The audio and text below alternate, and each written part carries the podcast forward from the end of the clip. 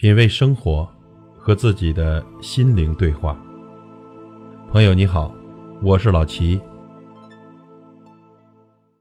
在古代啊，有一个巨商，为了躲避动荡，把所有的家财置换成金银票，特制了一把油纸伞，将金银票小心地藏进了伞柄之内，然后呢，把自己装扮成普通的百姓，带上雨伞，准备归隐乡野老家。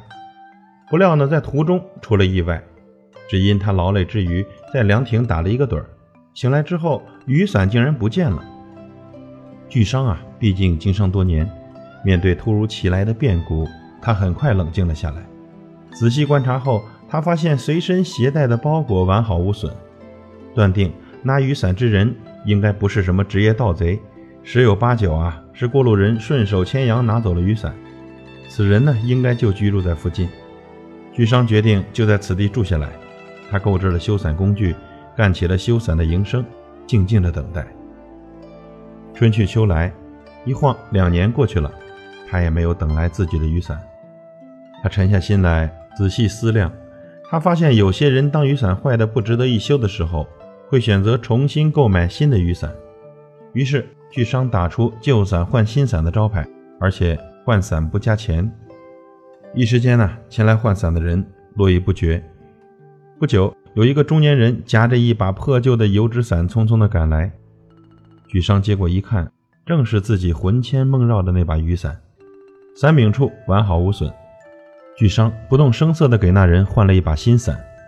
那人离开之后，巨商转身进门，收拾家当，从此消失得无影无踪。巨商的无言等待，是静之后的智慧。在突如其来的事件面前，巨商能够沉着应对，从而化险为夷。对人生而言，学会静是一笔宝贵的财富。它会让你懂得，一旦面前出现惊涛骇浪、乌云笼罩，焦虑苦恼非但于事无补，有时还会使事情变得更糟糕。而恰如其分的静，能够让你稳住阵脚，挽回损失。静是任性的智慧，志须急。守静笃，重为轻根，静为躁君。静胜躁，寒胜热，清静为天下正。